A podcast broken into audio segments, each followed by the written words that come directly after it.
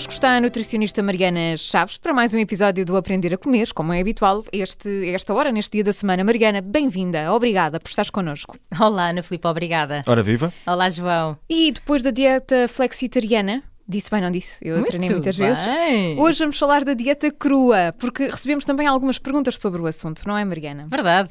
Olha, a dieta crua, eu acho que é daquelas dietas que dá para fazer de vez em quando, porque tem partes boas, que obviamente vamos falar disso hoje. Ahm, não sou muito apologista que se faça isso como regime alimentar convencional, ou seja, vou passar a fazer só a dieta crua. Então, o- qual é o conceito? Dieta crua é uma dieta que, à partida, 75% do que nós comemos tem que ser cru, ou se for cozinhado, tem que ser no máximo até 40 graus. 40 graus não é nada. Normalmente nós quando pomos as coisas no forno... É morno. Quando lavamos a roupa, a 40 graus. Exatamente. Não sai grande coisa. Não sai grande coisa. Não sai muito quente, não. E na prática, o que é que isto quer dizer? Quer dizer que, olha, quando vamos comer os ovos, eles têm que ser crus. Ah, quando vamos comer os queijos, eles deveriam ser crus também. Não devem ser pasteurizados. O leite deveria ser acabadinho de sair do animal, portanto, completamente cru. O que, na verdade, o que isto quer dizer em termos práticos é que as pessoas não consomem os laticínios, ou muito raramente, e que os ovos também consumirão em menos quantidade.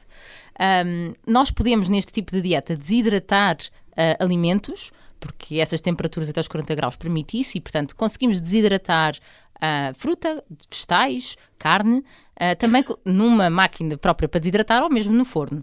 Ahm, ma- e também há outra questão que muitas vezes utiliza receitas na dieta crua, que são os alimentos congelados ou as sobremesas congeladas.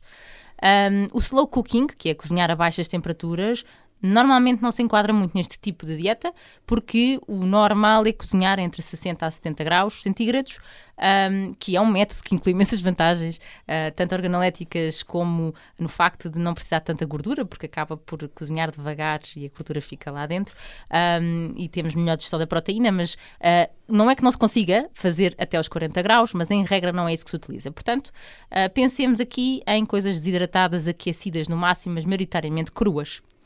Um, e esta dieta, obviamente, que vai, vai incluir imensos vegetais, fruta, frutos secos, mas que não sejam torrados, não é? E sementes. As leguminosas devem ser germinadas ou picadas. Por exemplo, nós conseguimos fazer farinha de grão picando o grão cru e conseguimos utilizar isso. Ah, em termos de gorduras, temos azeite. Azeitonas, as azeitonas não se comem cruas, não é? Elas têm que ser.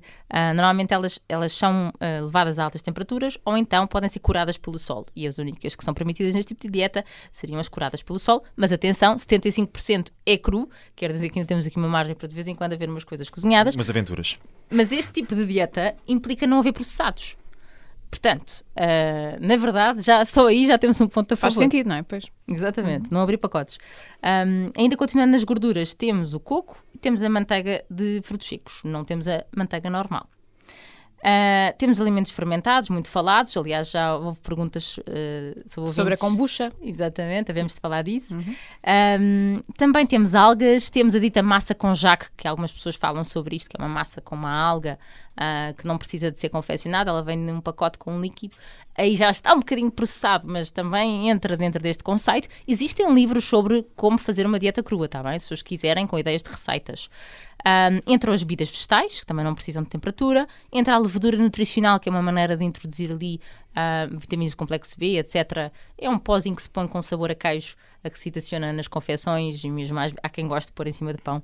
Ahm, sumos, desde não sejam pasteurizados, Portanto, não esquecer, mesmo quando nós compramos um sumo já feito, muitas vezes eles são pasteurizados para aguentarem algum tempo na prateleira, ah, no frigorífico, na verdade, mas alguns dias. Ahm, inclui quinoa, que é engraçado, mas desde que demolhada, portanto não cozida, ah, não, não inclui os alimentos processados, e depois as pessoas têm que optar se incluem ou não a carne e o peixe, porque podem fazer só uma alimentação vegetariana com este tipo de dieta crua. E o que é que não inclui já agora, oh, Mariana? Porque há várias coisas aqui que eu acho que são muito difíceis de não incluir numa dieta. Exatamente. Há muita gente que não vive sem o seu café, não é? Sim. Uh, até porque, imagina, quando nós tentamos fazer uma dieta chamada dieta de eliminação, que isto também existe, um dia é de falar disto, uh, que é quando nós achamos que as pessoas têm algumas alergias ou intolerâncias alimentares e introduzimos logo este método de vamos retirar alguns alimentos e depois introduzi-los, e aí identificamos quais são os alimentos a que temos algumas intolerâncias. Uma das coisas que normalmente se tira é o café, porque as pessoas consomem em grande quantidade. Uh, e eu noto imensa resistência nisso. Aliás, eu acho que é capaz de ser o alimento que noto maior resistência. Um, e a dieta crua realmente não inclui nem café, nem chá, nem álcool. Não pode entrar, entrar ali naqueles 25% uh, que não são os 75% da, da dieta crua. Olha, uma boa pergunta. Uh, existem sim os conceitos base desta dieta que é suposto nós não ultrapassarmos. Portanto, ali aqueles 25 eu diria. Isto aqui já, já é uma linha vermelha. É, exatamente. Aqueles 25 seria talvez para cozinhar um bocadinho por fora o peixe que por dentro está cru. seria por aí. Não contornes a dieta, João Alexandre. Portanto, café não é permitido, nem chá. É, é, é ajeitar as, as, dietas depois àquilo que, que nos convém.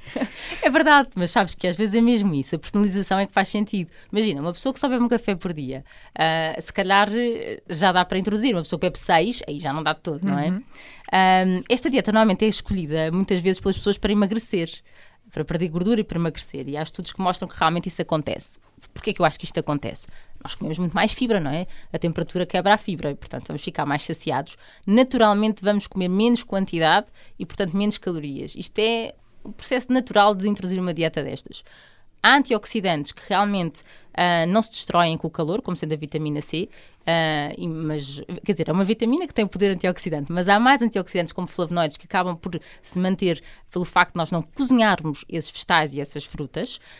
Um, e, e, na verdade, como vamos ter que fazer refeições maioritariamente com estes alimentos, vamos conseguir chegar às 500 gramas de frutas e vegetais recomendados diários, até se calhar vamos conseguir chegar às 800, que são as novas recomendações de alguns estudos, que só assim é que teremos benefícios para a nossa saúde se consumirmos 800 gramas de frutas e vegetais. As pessoas tentem Uh, por curiosidade, uh, pesar em casa. Pesam o prato para tarar e depois metem a salada e vejam quanto é que pesa. A salada típica que o português come, que será uma mão, se calhar, aquilo não, não é nada. Não, nem não chega a 100 gramas. Exato. Muito pouco, cento e tal. Então, uh, na verdade, para chegar às 500 e 800, se calhar uma semana desta dieta de vez em quando poderá trazer-lhe benefícios.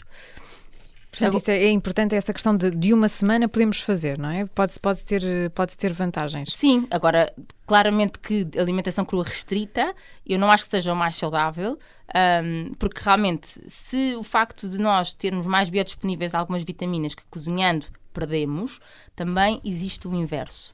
Uh, também é necessário, às vezes, cozinhar, não só para aquela questão do risco, não é? Que falávamos uh, no, no, Na semana passada falámos sobre o risco do peixe cru, por exemplo, não é? Portanto, se esta dieta inclui peixe cru ou carne crua, logo aí há, há os riscos todos de que falámos, a questão das bactérias, dos parasitas, enfim. Exatamente, exatamente. E, e na verdade, uh, portanto, cozinhar pode trazer esses benefícios.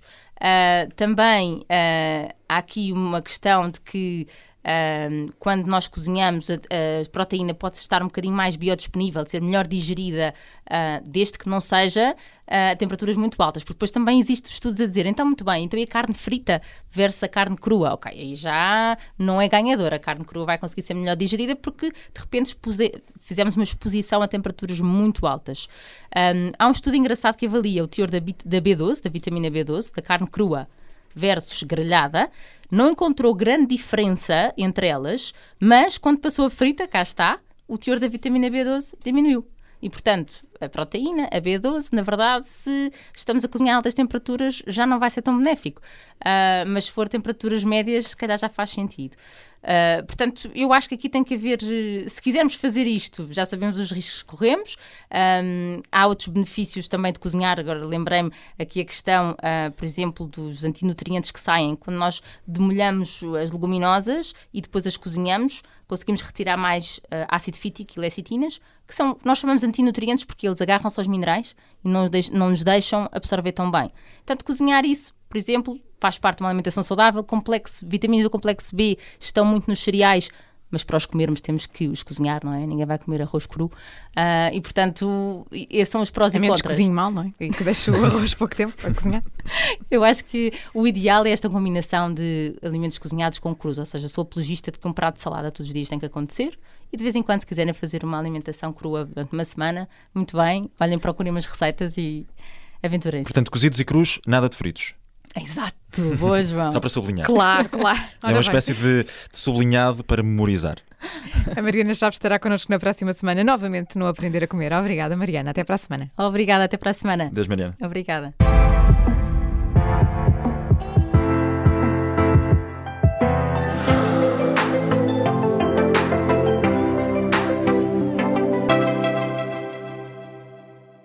Obrigada por ter ouvido este podcast. Se gostou, pode subscrevê-lo, pode partilhá-lo e também pode ouvir a Rádio Observador online em 98.7 em Lisboa e em 98.4 no Porto.